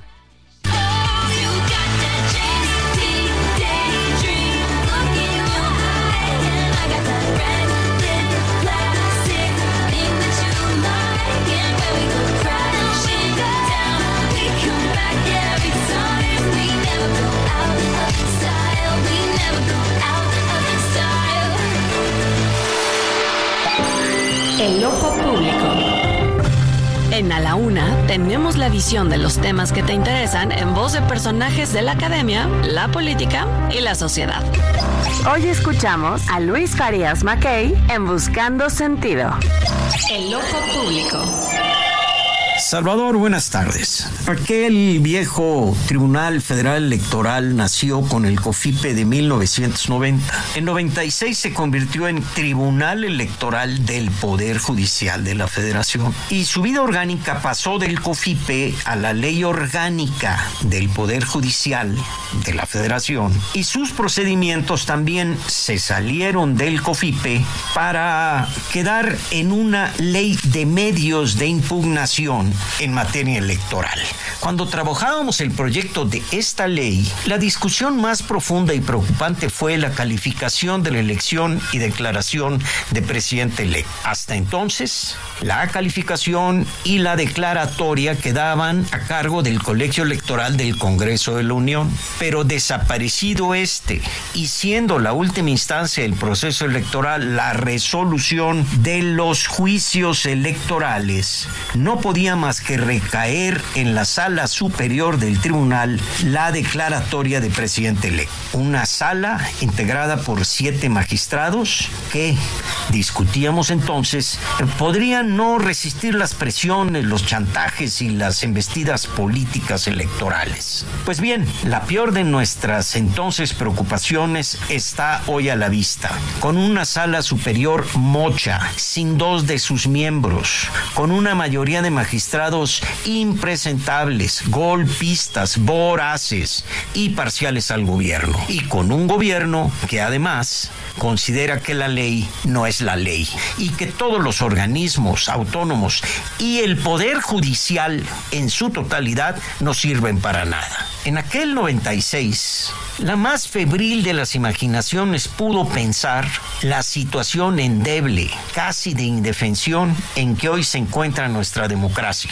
El tribunal se convierte así en el eslabón más débil y estratégico de todo el proceso electoral de 1924. Y ello explica el asedio externo del que es objeto y del golpismo interno que corre por las venas de esa triste institución. Pobre México con los magistrados que nos hemos dado. Muchas gracias. A la una, con Salvador García Soto. Gracias a Luis Farías Mackey en este Buscando Sentido aquí en Ojo Público y vamos con más información generada en la mañanera de este día. Tras la violencia en Tezcatitlán, Estado de México, que dejó 14 personas fallecidas, el titular de la Sedena, Luis Crescencio Sandoval, anunció que se establecerá un mando especial en el sur del Estado de México por sus colindancias con Guerrero y Michoacán. Esto con el fin de garantizar la seguridad por la presencia de grupos criminales como la familia Michoacán. Escuchemos la voz del general secretario. Estamos eh, eh, viendo la, posibilidad de todo el estado, toda la parte sur del estado de México colindante ahí con, Guerrero, con, Michoacán, establecer eh, un número importante de ejército y guardia nacional a través de la creación de un mando especial que estará enfocado directamente a la seguridad de toda esa área de, de, del estado de México con sus colindancias. Y bueno, lo ocurrido precisamente en Tezcaltitlán, allá en el Estado de México, donde ya le comentábamos y ustedes se han informado directamente aquí en A la Una, dejó 14 personas muertas. Tiene que ver mucho con esta operación de la familia michoacana, quien cobraba derecho de piso para prácticamente todo, ¿no? No, usted no podía hacer una fiesta en esa localidad sin tener que pagarle una extorsión a estos grupos criminales. Y bueno, en ese sentido, la extorsión y el secuestro también, también aumentaron este año. Se han iniciado 8.809 carpetas por el delito de extorsión, mientras que en el de secuestro express tuvo un incremento de cinco carpetas de investigación. Vamos a escuchar la información de Iván Márquez, quien nos platica precisamente detalles sobre el incremento en estos dos peligrosos delitos. México está sumido entre extorsión y secuestro. Y es que durante los primeros 10 meses del 2023, estos delitos aumentaron en comparación con el mismo periodo del año pasado. De acuerdo a datos del Secretariado Ejecutivo del Sistema Nacional de Seguridad Pública, la extorsión subió 104 carpetas de investigación, comparado con el mismo periodo de 2022 mientras que las víctimas también aumentaron a 34. En total, acumulan 8.809 carpetas abiertas. Desafortunadamente el delincuente abusa y aprovecha de esa situación. La recomendación, primero que nada, conservar la calma, tratar de contactar a su familiar o a la persona que supuestamente está siendo víctima de este delito, colgar el teléfono, bloquear esos números. Mientras que en el secuestro express tuvo un alza de 5 carpetas y 9 víctimas más. Por su parte, el secuestro documentó 24 investigaciones, mientras que en 2022 fueron 23. Por esta razón, especialistas alertaron que la extorsión es el delito que menos se denuncia. A pesar de las cifras, el presidente López Obrador dijo hoy que si no se reunieran diario, estaría peor la inseguridad. Es que es buena este, esta conferencia porque si no, estaríamos en estado de indefensión. Así, la inseguridad que cada día crece en el país.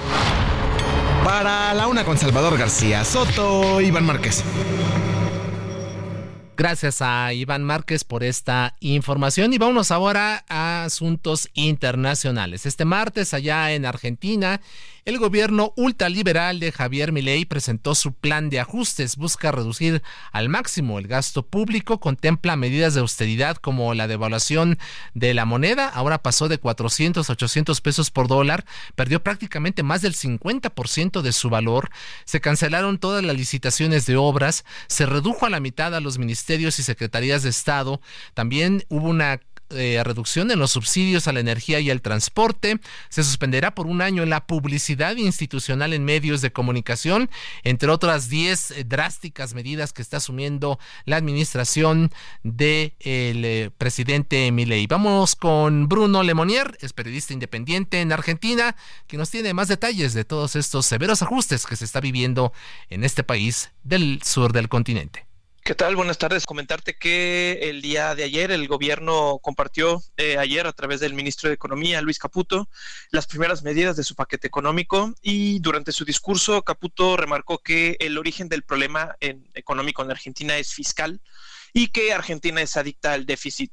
Eh, dicho esto, el exministro de Finanzas del gobierno de Macri, el gobierno pre-anterior al, gobierno de Fernández, presentó una serie de propuestas para estabilizar las variables económicas, entre las, las que destacan una devaluación oficial del más del 100%, es decir, un dólar eh, que valía 365 por ahí, ahora va a valer 800 pesos, es una subida enorme. Una reducción de los subsidios a la energía y al transporte, lo cual va a afectar eh, directamente al bolsillo pues, de, de, los argentinos, ¿no? Eh, reducir al mínimo de las transferencias discrecionales del gobierno nacional a las provincias. Eh, algo muy importante también es que el Estado no licitará más obra pública y cancelará las que aún no hayan comenzado y deberán ser realizadas por el sector privado. No se renuevan los contratos laborales en el Estado que tengan menos de un año de vigencia. Otro, otro tema a resaltar es que los ministerios se reducen de 18 a 9 y las secretarías de 106 a 54. Eh, aumenta el impuesto país y las retenciones de exportaciones no agropecuarias. Hay mucha incertidumbre. Eh, no se sabe si, por ejemplo, el queso costaba la semana pasada 3 mil pesos argentinos, podría costar 8 mil, eh, la canasta básica va a subir. No hay una certeza para el día a día de los argentinos ahora. hasta aquí mi resumen.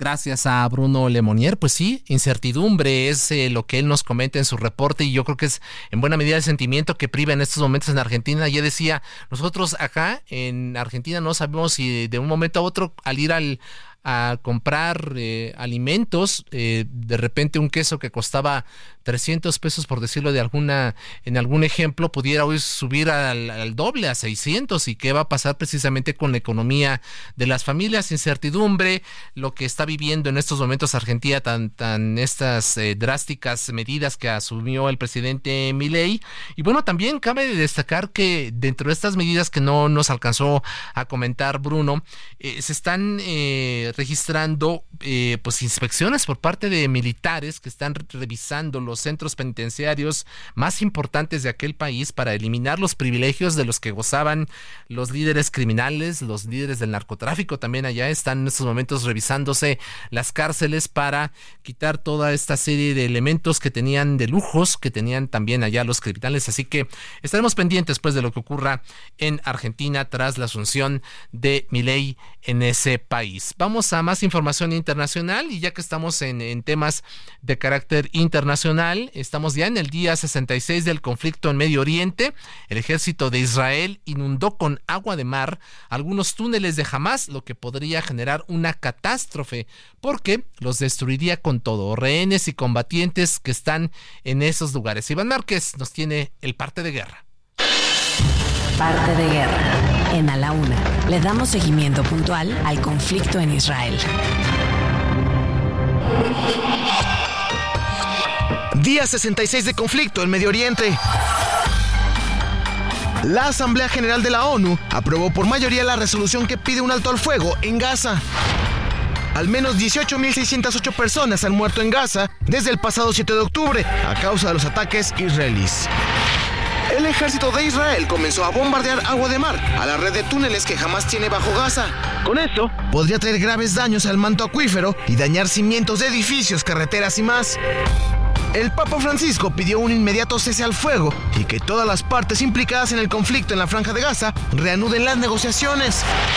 Mientras el consejero de Seguridad Nacional de la Casa Blanca, Jake Sullivan, visitará Israel el jueves y viernes para reunirse con el primer ministro del país, Benjamin Netanyahu, y discutir así el avance de la guerra contra Hamas en Gaza.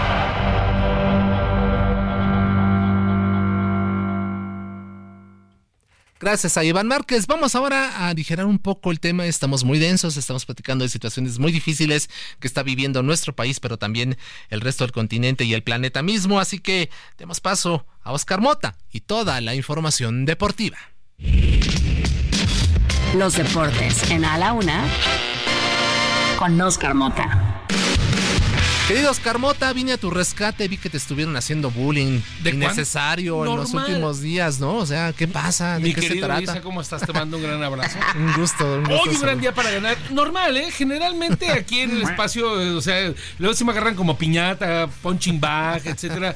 Pero bueno, también yo me, me, este, me exacerbé, me proyecté demasiado al decir que ya tienen casi, casi la final. Pero bueno, vamos a iniciar con ese tema ahora que lo platicas. ¿Ya tienes tus boletos para la final? No, pues además des- después del portazo que ocurrió ayer, pues cómo no, no hay forma, ¿no? Lo platicaba justamente el día de ayer, esta desorganización que, pues bueno, sí mucha gente se quejó, porque además, no sé tú cómo lo veas y, y obviamente dejo la pregunta abierta a nuestro auditorio, que seguramente habrán muchas americanistas, muchos americanistas. A ver, porque muchos de los eh, aficionados que fueron el día de ayer a la Azteca eran abonados, queridos. O sea, O sea, es gente que teóricamente ya te cobran, que no es barato, un abono para que a lo largo de la temporada pues puedas ir a, a diferentes partidos. Había un aficionado que dice, a ver, en la temporada venimos a un América Mazatlán, venimos a un América Puebla y ahora para la final nos avientan estas fregaderas. Creo que ese es un detalle que tiene que revisar obviamente la directiva. directiva, sí. Porque, pues, o sea, insisto, yo no le voy a la América, bendito sea el Señor, pero uno se pone a pensar. Pero hay precisamente, ¿no? algunos, algunos, ¿no? Luego hay uno que se sienta ahí también en, en ese lugar. Justamente que andan huyendo ahorita, que, ah, que van a apostar. No, ¿cuál, hombre? Ojo, el boleto ahorita en este plataformas como Stop Hub, que son estas eh, plataformas de internet de reventa legal, ¿no? Eh, uno lo compra, uno lo sube, y pues básicamente quien lo quiera comprar, pues ya su, su, su bronca. ¿En cuánto andan? 56 mil pesos. 56 mil pesos. En, lo que le llamáramos la yarda 50, o sea, a la mitad de la, del Estadio Azteca, obviamente para el partido de vuelta. 56 mil varos en Stop Hop. Entonces, este, yo no sé si ya le dieron su aguinaldo. Eh, señora, eh, tenga usted mucho cuidado con su marido. Que de una vez cuídelo porque no lo vaya a hacer desaparecido, ¿no? Entonces, mi amor, te damos de regalo un campeonato de la América. Cuidado con esos 56 mil varos. Otro detallito, queridos. A ver, ¿te acuerdas de Ricardo Antonio Lavolpe? Claro, claro. entrenador de la selección nacional, fue entrenador de Toluca, entrenador incluso del América. Eh, en las últimas eh, semanas, meses, ha sido comentarista de Televisa, ha estado en programas obviamente como analista. Pues resulta que ahora regresa como entrenador, pero ojo. Vamos a ver a cuál eh, eh, regresa es a la Kings League. Lo platicamos aquí en este espacio, esta liga de creadores de contenido, de streamers, de influencers, que tendrá obviamente esta combinación entre la gente que transmite y entre algunos exfutbolistas. Pues bueno, Ricardo Antonio Lavolpe será el entrenador de Muchachos FC, así se llama el equipo. Muchachos FC. Que es un equipo que lo dirige Jero Freixas, un eh, youtuber, bueno, un, un- un, este, influencer muy conocido de, de Argentina. Y bueno, así le pusieron muchachos FC. Por cierto, y recordando rápidamente a Antonio Lavolpe, se reunió con eh, José Saturnino Cardoso. Muy ahorita en la onda, ¿no? De que si Guiñac está dentro ya de la órbita de ser el mejor delantero este extranjero que ha venido. Y entonces entre Ricardo Lavolpe y Cardoso platicaron lo siguiente. Cuando te pedí permiso para ir a Acapulco y me diste el miércoles. Luego el miércoles jugamos con Pachuca y ganamos 5-1. 5-1, metí 4. Y terminé el partido y me llama y me dice... ¿Cuándo te vas otra vez? Andate a Acapulco, boludo. Me dice, venite el jueves. Pero lógico, pero mucha gente de eso no lo sabe. Siempre cuento eso a la gente, le digo. Pues básicamente, ¿no? Dice que eh, eh, Cardoso yo me quise ir a Acapulco, voy, regreso y meto cuatro goles. Cuando regreso a la Volpe le dice, pues ¿cuándo te vuelves a ir otra vez? No, necesitamos un descansito de vez en cuando, no es necesario así para, para poder cascarnos cuatro goles. Eh, por último, se está jugando la Champions League en este momento, resultados importantes, estamos al medio tiempo de los partidos. A ver, eh, el tema con el Milan está perdiendo 1-0 con el Newcastle y el PSG está empatado 0-0 con el Dortmund. Entre ellos, el, P, el PSG, Paris Saint Germain o el Milan podría estar una posible último boleto para octavos de final.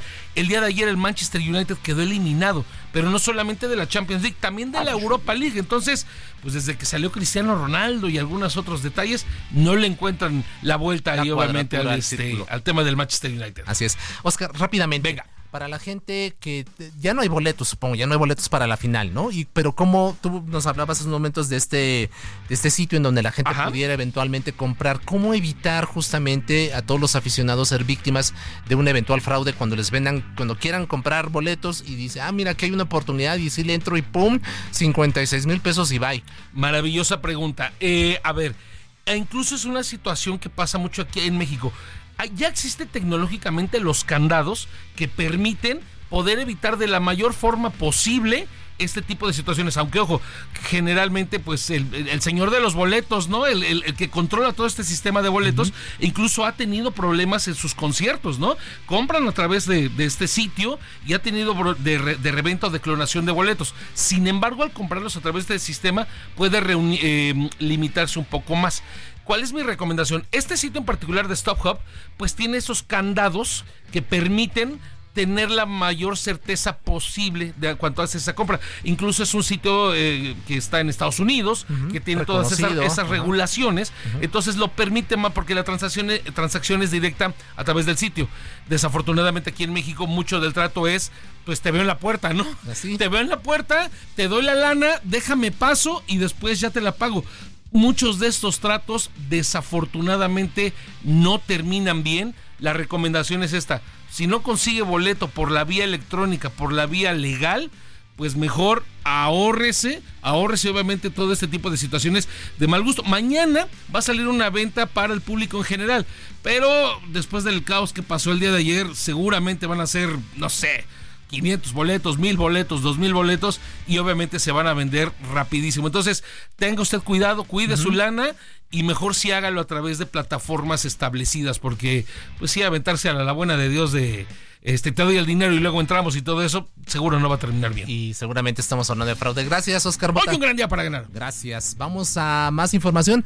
¿Recuerda usted los microsismos, los tres microsismos que registramos ayer aproximadamente a las 11 de la mañana y luego uno más tarde por ahí de las 2 de la tarde? Bueno, pues esta mañana eh, precisamente la alcaldía Benito Juárez, derivado de estos microsismos de ayer, eh, eh, hizo la evacuación de ocho inmuebles que resultaron dañados por el movimiento.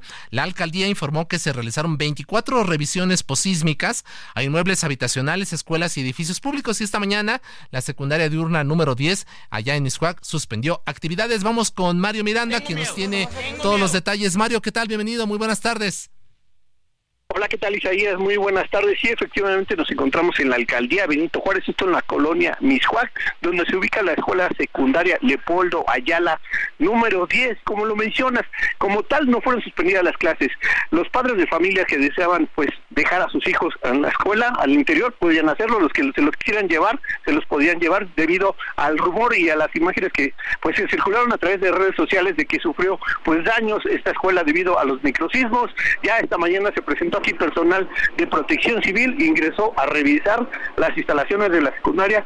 Salieron, quisimos a platicar con ellos para que nos comentaran, pues si están en óptimas condiciones la escuela, si se pueden, pues y pueden estudiar aquí los jóvenes, si se puede haber personas, no nos quisieron dar declaraciones, también tratamos de hablar con los maestros, con las autoridades de la escuela, tampoco quisieron informar, pero esta tarde también, ahorita que llegamos, los, el turno vespertino están ingresando de manera normal, platicamos con los padres de familia, también ellos comentaron que era opcional, los que quisieran traer a sus hijos podían hacerlos, los que no querían pues dejarlos aquí en la escuela, pues se los pueden llevar a su casa, y es que esta escuela tiene alrededor de 120 años, es una estructura pues bastante vieja, pero pues también recuerda que los inmuebles que están viejos yo creo que resisten más que los inmuebles buenos, pero pues la buena noticia es que sí, sí hay clases en esta escuela en la tarde y se espera que el día de mañana regrese Protección Civil y siga haciendo las revisiones en este inmueble. Isaías. Así es, Mario, muchísimas gracias. Estaremos pendientes de tus nuevos reportes en los siguientes espacios. Un fuerte abrazo.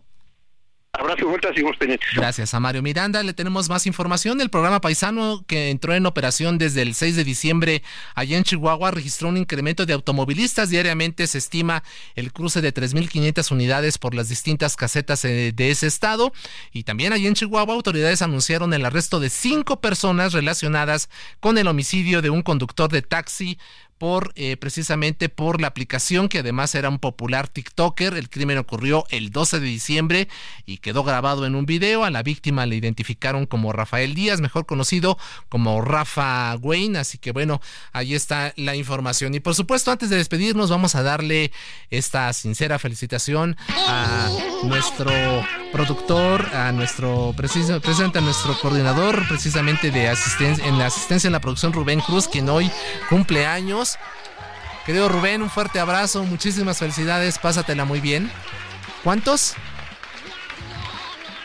Ah, 22, ajá, 22, este, sí, por supuesto. Y también eh, de la señora Estela Macías, madre de nuestro jefe de información, José Luis Sánchez Macías. Un fuerte abrazo a la señora Estela y a Pepe, por supuesto, por este aniversario más, que sean muchísimos más. Gracias a ambos, por supuesto. Y agradecemos a todos quienes hacen posible este equipo, este, este espacio. En eh, la conducción, por supuesto, Salvador García Soto. Rubén Esponda en la producción, José Luis Sánchez Macías en la jefatura de información, Laura Mendión en la coordinación de entrevistas, Rubén Cruz, nuestro cumpleañero en la asistencia de producción, en la redacción Miguel Ángel Ramírez, Milka Ramírez, Iván Márquez y Ricardo Romero, en los deportes el querido Oscar Mota, Nayar Arriaga en el entretenimiento y en la operación Luis Ahumada. Quédese por supuesto en el dedo en la llaga Adriana Delgado en las eh, frecuencias de El Heraldo Radio. Mi nombre es Isaías Robles. Que tenga usted una excelente tarde de miércoles. Cuídese mucho, cuidado con el frío, está haciendo bastante, cúbrase y hasta pronto. Muchas gracias. Muy buen miércoles. Heraldo Radio, la H se lee, se comparte, se ve y ahora también se escucha.